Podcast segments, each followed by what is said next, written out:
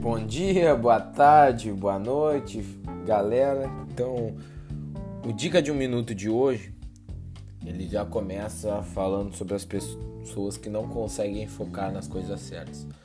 Eu vejo muita gente buscando sobre conteúdo, investimentos, mercado financeiro. Eu acho isso interessantíssimo. Mas elas não têm, por vezes, controle na sua educação financeira. Não resolveram as suas dívidas, estão buscando investimentos ou buscando rentabilidades incríveis e elas ainda não conseguiram chegar num patamar de prosperidade financeira ou nem conseguem poupar.